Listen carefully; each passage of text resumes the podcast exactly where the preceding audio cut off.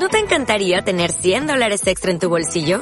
Haz que un experto bilingüe de TurboTax declare tus impuestos para el 31 de marzo y obtén 100 dólares de vuelta al instante. Porque no importa cuáles hayan sido tus logros del año pasado, TurboTax hace que cuenten. Obtén 100 dólares de vuelta y tus impuestos con 100% de precisión. Solo con Intuit TurboTax. Debes declarar para el 31 de marzo. Crédito solo aplicable al costo de la presentación federal con TurboTax Full Service. Oferta sujeta a cambios o cancelación en cualquier momento. Hola, hola, buenas noches por aquí. Es curioso el título, ¿no? Que le puse a esta conferencia. Y tiene que ver con algo que me pasó esta tarde en una, en una terapia con una persona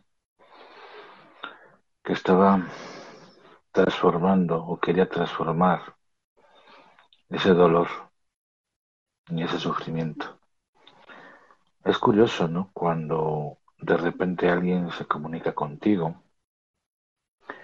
y te dice que necesita liberarse del dolor o transformar el dolor y la ansiedad en algo que le ayude a quitar esa, esa herida, como puede ser la herida de la muerte de alguien, de un familiar. Esta tarde, cuando estaba hablando con esta persona, ¿no? me comentaba de todas sus experiencias que él había vivido con un papá, ¿no? Pues obviamente todos los que tenemos a un familiar y de repente esa persona pues está en nuestra vida y de repente eh, vivencia una experiencia como puede ser el cáncer, por ejemplo, en el caso de este, de este chico, y sobre todo la experiencia que se pasa muchas veces cuando convives con una persona que está en esa situación de la vida, ¿no? Sobre todo porque algo que, que a veces puede ser impactante y los que más o menos hemos, eh, hemos experimentado la situación que puede ser el cáncer, ¿no? Y sobre todo algo que, Mm, que, es fuerte decirlo, ¿no? Y es la metástasis.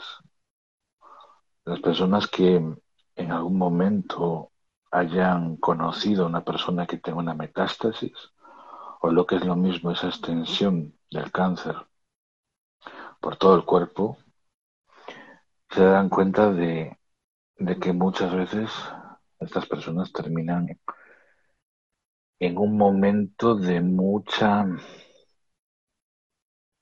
de mucha necesidad de cuidado personal, de mucho amor, de muchas ganas de, tener a alguien. Y me hizo recordar muchas cosas cuando hablaba con este chico, ¿no? Sobre todo por mis propias experiencias y vivencias que he tenido, ¿no? Con personas que han vivido ese tipo de situaciones, ¿no? Uno uno cuando habla de la muerte o cuando hablas de ese tránsito, ¿no? de, experimentar el dolor, uno tiene que ser muy resiliente. Y aunque a veces la palabra resiliencia puede ser muy bonita decirla y, y muy difícil el complementarla en nuestra vida, uno tiene que también darse cuenta cómo manejar esa situación, porque estamos hablando de emociones, estamos hablando de la salud de otra persona, estamos hablando de esa conexión padre-hijo, ¿no? Y sobre todo por la cantidad de experiencias que vive una persona. En esa experiencia, en esa conversación que tuve con este chico, ¿no? Me, di cuenta de, de muchos recuerdos que también se pasaron por mi mente, ¿no? Sobre todo porque una de las, de las cosas que suele pasar mucho en las personas que están viviendo ese trámite, ¿no? Esa separación del cuerpo, esa separación del alma. Algunas personas que son más espirituales o creen más en Dios se vuelven como como personas que, que también tienen su miedo, aunque creen en Dios, ¿no? O creen en algo. Pero también hay otras personas que les cuesta mucho el desprenderse. desprender de ese, de ese momento, ¿no? De ese dolor que muchas veces, y por lo que me comentaba, me hizo recordar muchas experiencias que he tenido, ¿no? Con personas que he conocido.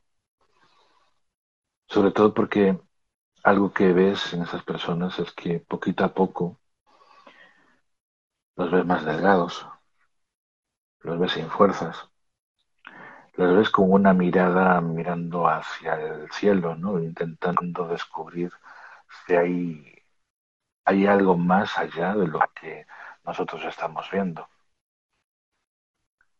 Y en esos momentos que habrá personas que sean más católicas o menos católicas, uno se vuelve o busca una esperanza en la cual afianzarse en su vida, ¿no? Sobre todo por el miedo, por lo que nos han implementado muchas veces la sociedad, ¿no? Y no es fácil el llevar una situación así, ¿no? Sobre todo por los procesos que pasa una persona cuando de repente necesita muchas veces esa ayuda, sea terapéutica o ayuda muchas veces de, una persona que sepa pues un poco de tanatología, un poco de psicología. Porque muchas veces la ansiedad, el dolor, no lo va a curar una pastilla. Sí puede, digamos, ayudarte en determinados momentos para equilibrar, ¿no? Pero el ser codependiente de algo no te abre la puerta necesaria para vivenciar ese duelo. Y hay duelos que pueden durar toda la vida. Hay duelos que si una persona no se da cuenta de que de que puede muchas veces necesitar ayuda de alguien, le va a costar más. A veces eh, cuando una persona se vuelve más espiritual y, empieza en ese camino de exploración, yo creo que todas las personas que en algún momento hemos compartido en nuestra vida, yo creo que al final son como nuestros pequeños guías en el camino.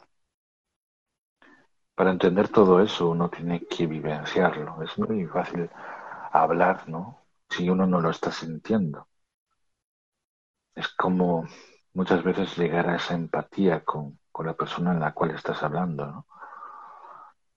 Uno puede protegerse o poner, digamos, una barrera para no sentir la emoción del otro. Pero cuando estamos hablando de emociones, cuando estamos hablando de ese dolor que muchas veces es un dolor que viene desde el alma, desde el corazón, pues cuesta bastante, ¿no? Sobre todo porque los primeros momentos en los cuales una persona está viviendo, automáticamente le van a venir vivencias, experiencias, momentos, recuerdos. Él me comentaba, ¿no? Que, que él tenía que ayudarle a, a cambiar, a cambiar los pañales, ¿no? A poder afectarlo, a poder eh, darle esa caricia ¿no? que muchas veces necesita. Pocas veces nos damos cuenta de esos momentos, pero muchas veces nos quedan grabados tanto en, nuestro, en nuestra mente, en nuestro subconsciente, que nos va a llevar mucho tiempo el poder llegar a sanar eso. ¿Cómo se sana o cómo se transforma el dolor? Con mucha conciencia. El entendimiento, el, descubrir, muchas veces en determinadas situaciones, en determinados momentos de la vida, nos van a pasar cosas que nos ayudan a cada día a afianzarnos, a sacar ese plus que muchas veces nosotros no, no, nos, no somos conscientes de ellos. ¿no? Y muchas veces cuando alguien trabaja toda esta serie de características que muchas veces nos ponen en la vida, uno también toma conciencia de hasta qué punto estás preparado para vivenciar determinadas cosas. Cuando muchas veces alguien me habla de, de la ansiedad también, yo siempre recuerdo los momentos que todos alguna vez hemos pasado, ¿no? No solo en la agitación de nuestro cuerpo en determinados momentos en los cuales podemos sentirnos muchas veces que no tenemos el control. Muchas veces pensamos más en el, en el futuro que en el presente. Pero no cabe duda que siempre estamos conectados a determinadas situaciones que nos ayudan a comprender. Dicen que una persona para ir superando cosas en la vida, la vida te va poniendo pruebas. Incluso las personas que van evolucionando dentro de este camino que se ha llamado espiritualidad, todos nos ponen pruebas. Pruebas que al final de cuentas uno decide si quiere seguir adelante. Y uno de los mayores miedos del ser humano es eso, el miedo, la inseguridad de no tener el control. De manera muchas veces el control nos, no nos invita muchas veces a, a descubrir qué hay en nosotros mismos, qué hay en el otro, porque al final es una búsqueda. Alguien nos puede, digamos, que apoyar en un determinado momento, pero en el momento que nosotros tenemos esa separación del otro, pues muchas personas van a sentir esa, ese momento de cuestionamiento, ¿no? Porque se fue la otra persona. Y hablo de las personas que, por ejemplo, de repente han fallecido, ¿no? Y, y, lo primero que se te pasa por la mente es la culpa. Porque si yo llegaba a estar en tal situación no pasaba esto. Si yo de repente en ese accidente de tráfico, si yo estuviera ahí no pasaría esto, ¿no? Y uno de los grandes problemas muchas veces es eso, ¿no? Sentirse culpable por no tener el control en esa situación. A veces es, es complicado, muchas veces el, el manejar las emociones en determinados momentos. Pero uno tiene que muchas veces ir más hacia adentro. Y más hacia adentro significa responsabilidad. No responsabilidad de lo que haces, sino de lo que sientes en cada momento. Uno no puede llegar a controlar las emociones en un determinado momento o una situación, ¿no? Porque entonces estarías controlando tu mente y muchas veces no es controlar tu mente, es dejar que tu mente en determinados momentos saque, saque hacia afuera lo que tiene que sacar, ¿no? A veces frustraciones, a veces eh, eh, las lágrimas, a veces simplemente esa búsqueda de, de darse cuenta, ¿no? qué es lo que me espera o lo, qué es lo que puedo yo cambiar en mi vida, ¿no? Porque incluso muchas personas que llegan un momento en su vida que se quedan viudas, y he conocido casos de personas que se han quedado viudas, muchas veces pierden esa, esa parte de volver a de nuevo a enamorarse, ¿no? Porque si yo me vuelvo de nuevo a enamorar de otra persona, estoy faltándole respeto a, a la persona a la cual yo he querido durante un tiempo, ¿no? A veces nuestra mente nos protege para muchas veces protegernos de determinadas situaciones, ¿no? Pero cuando nosotros no tenemos el control sobre nuestras emociones, automáticamente empieza el enojo, la frustración, esa situación de la vida que muchas veces nos cuestionamos, ¿no? Y cuestionamos a otros también. Yo siempre recuerdo una, ocasión una persona que muy cercana había muerto, ¿no? Y, y, y hablaba con un cura, ¿no? Intentando comprender cómo los curas tienen esa manera de entender y no soltar una sola lágrima. Incluso esa persona que se había muerto también, muy allegada a mí, era muy amigo de esta persona. Y a veces te preguntas, caray, o sea, cuando entras en ese momento de conexión con estas personas que tienen la facilidad de, de no llorar, ¿no? ¿Cómo se preparan para ello? A veces es complicado el entender todo el proceso, porque uno tiene que vivirlo, uno tiene que sentirlo. Pero a veces me sorprende mucho eso, ¿no? En la vida muchas veces tenemos que, muchas veces, descubrir muchas cosas para que con el tiempo entenderlas. Porque muchas veces leemos sobre muchas cosas que nos cuenta alguien, un libro, o muchas experiencias que nos hablan, ¿no? De las experiencias que nosotros podemos vivir cuando estamos en ese lecho. O mismo las personas que de repente entran en un coma muy profundo y de repente luego te hablan de esa experiencia, ¿no? O de ese estado que muchas veces llegas a, ver túneles o ver muchas eh, experiencias que luego te quedan grabadas ¿no? en, tu, en tu vida, en tu mente. A veces uno no entiendo, no comprende hasta qué punto la mente muchas veces se ve reflejada toda una historia, toda una película que de repente eh, vemos toda esa serie de imágenes, toda esa serie de, de momentos que hemos vivido, ¿no? Incluso, y algo que también le comentaba a este chico, ¿no? Que habrá momentos en los cuales eh, tenga esa necesidad de estar con ese familiar, que en, los propios sueños va incluso a conectarse con esa energía de su papá, ¿no? Y no solo eso también, sino habrá días que en esa ausencia de ese ser, muchas veces va a haber momentos en los cuales los va a ver, ¿no? A lo mejor puede ser una ilusión óptica, ¿no?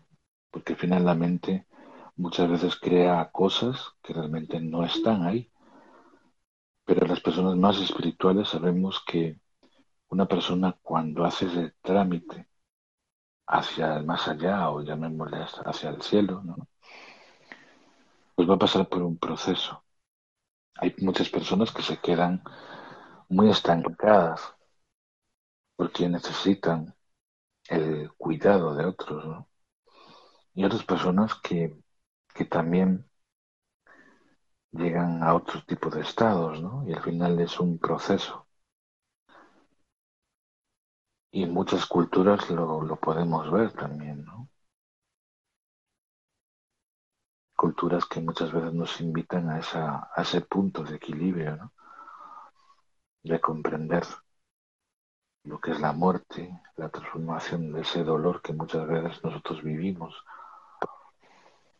Y yo personalmente en mi vida también he muchas veces vivenciado ese dolor.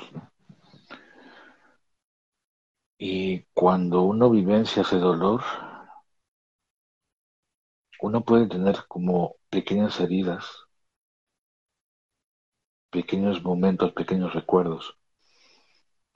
Incluso en muchas terapias se suele decir, ¿no? El escribir una carta con todas esas peticiones que tienes que decirle antes que una persona haya fallecido, ¿no? Porque siempre, por situaciones de la vida, por momentos de la vida, muchas veces te quedan cosas por decir, ¿no?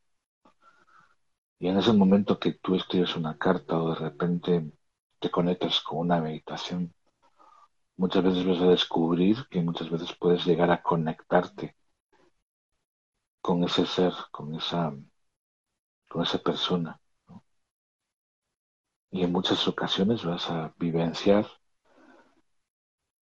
que eso que se ha llamado muerte al final es un paso hacia otro, hacia otro estadio, ¿no? hacia otro estado de, conciencia. Y en muchas culturas, o si vamos de nuevo a, la psicología transpersonal, o vamos un poquito a, a esa búsqueda, digamos, de, del budismo, de, esa experiencia que muchas veces nos invita a reconocer o descubrir, ¿no? pues vamos a encontrarnos muchas respuestas. Cualquier persona que se entra dentro del mundo espiritual va a ir por diferentes caminos. Eso no significa que uno esté bien o el otro esté mal. Al final de cuentas uno va descubriendo hasta qué punto ese camino es el verdadero para reconectar de nuevo con esa parte de descubrir, de transformar. Y eso es algo que puede ser fácil o puede ser difícil, depende del estado en el cual tú estés. Al final de cuentas uno tiene que muchas veces hacer esa búsqueda interior. Una búsqueda que puede conllevar años, para otras personas a lo mejor más experimentadas, pues son más fáciles de llevar, ¿no? Pero siempre digo, ¿no? Que cuando uno empieza a trabajar la espiritualidad o ese concepto que nosotros entendemos como espiritualidad, que no tiene que ver para nada con la religión, es un proceso de mucho tiempo. Sobre todo por la manera con la cual luego vas entendiendo el proceso de los demás. Porque para volverse terapeuta de algo, uno al final no es la práctica, sino es la toma de conciencia. Y tomar conciencia de lo que estás tú viviendo en cada momento y de lo que las otras personas sienten. Es una conexión más bonita, es una conexión como puede ser un médico, ¿no? Cuando de repente está sanando a un paciente. Os dejo esa reflexión, porque al final de cuentas, en algún momento, todos vamos a transformar ese dolor y toda esa ansiedad, sea con la toma de conciencia de la respiración o simplemente con la toma de conciencia de nuestra vida. Que va a pasar un tiempo, va a pasar momentos duros, pues todos los vamos a pasar. Pero el poder de la resiliencia, el poder de, de la decisión y del fortalecimiento es algo que uno tiene que vivenciar porque si no vivenciamos ese tipo de cosas, nunca vamos a cambiar nuestra perspectiva con la cual estamos viviendo. Si todo fuera sencillo, todo fuera fácil, no tendríamos ese, ese empuje muchas veces, ¿no? Porque hasta la ansiedad nos invita a hacer cosas. Hace muchos años, cuando de repente tenía esa ansiedad por hacer cosas, por eh, vivenciar experiencias, estudiar muchas cosas de repente, ¿no? Al final es una toma de, de la necesidad que tiene el, el cerebro por aprender. Y en ese aprendizaje es como volver de nuevo a reeducar a nuestro subconsciente, a nuestra mente. Porque nuestra mente, al final de cuentas, es como un ordenador que nosotros podemos ponerle poquito a poco programas o diferentes software, como una computadora, y, y poquito a poco vamos implementando cosas. El problema es de ese software o de ese ordenador que, que tiene nuestro, nuestro cerebro, cuántas veces le cambiamos la memoria, ¿no? Porque un ordenador en el momento que tiene poca memoria, obviamente se satura. Es lo que le pasa a muchas personas, ¿no? El, el querer muchas veces tener el control de todo, ¿no? Que es lo que le pasa a la ansiedad. Siempre pensar en lo que me va a pasar después y si hago esto, ¿qué me puede pasar? Siempre la preocupación. Transformar muchas veces ese estado de ansiedad nos conlleva a una experiencia linda en ocasiones.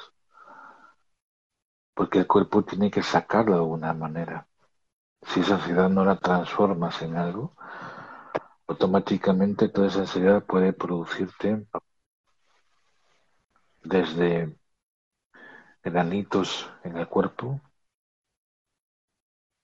momentos de mucha intensidad que conlleva también otros estados, ¿no? Y sí, muchas veces la respiración ayuda muchísimo, sobre todo en los procesos de ansiedad. Muchas veces cuando vemos un niño respirar, un niño pequeño respirar, nos daremos cuenta de hasta qué punto es consciente de su respiración.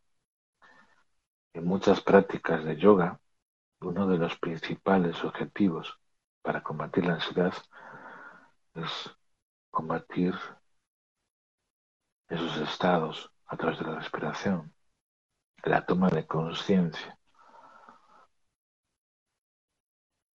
Porque hasta en los momentos que estamos más agitados, de repente, podemos bajar el nivel de frecuencias de nuestro corazón de, de nuestro mundo, de nuestras sensaciones que nosotros estamos viviendo. Lo que pasa es que vivimos muy alterados constantemente. El momento que dedicamos un tiempo para descubrir cómo me siento en cada momento, no solo con la toma de respiración, sino la toma de conciencia del cuerpo, de las sensaciones que produce el estar conectado con el cuerpo el descubrir cómo se siente en este cuerpo en este momento. Al final es un, es un viaje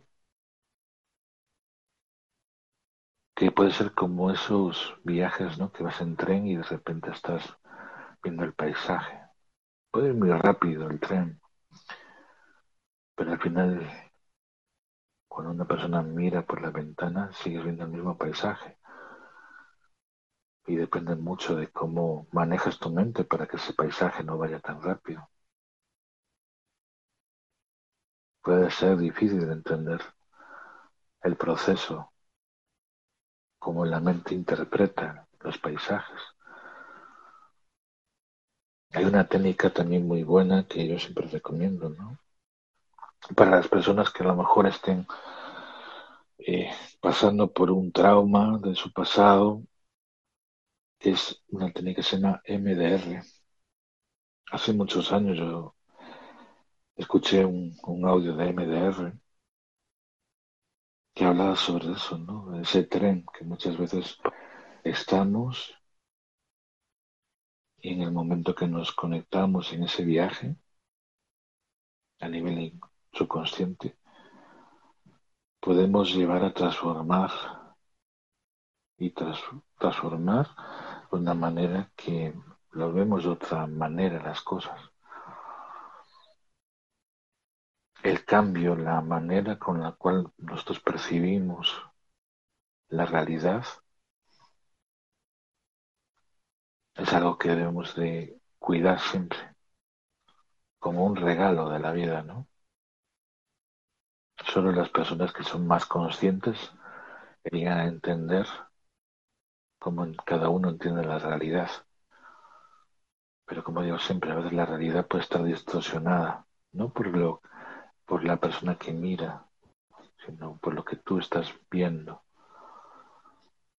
Os dejo ese mensaje. Que tengáis linda tarde o linda noche.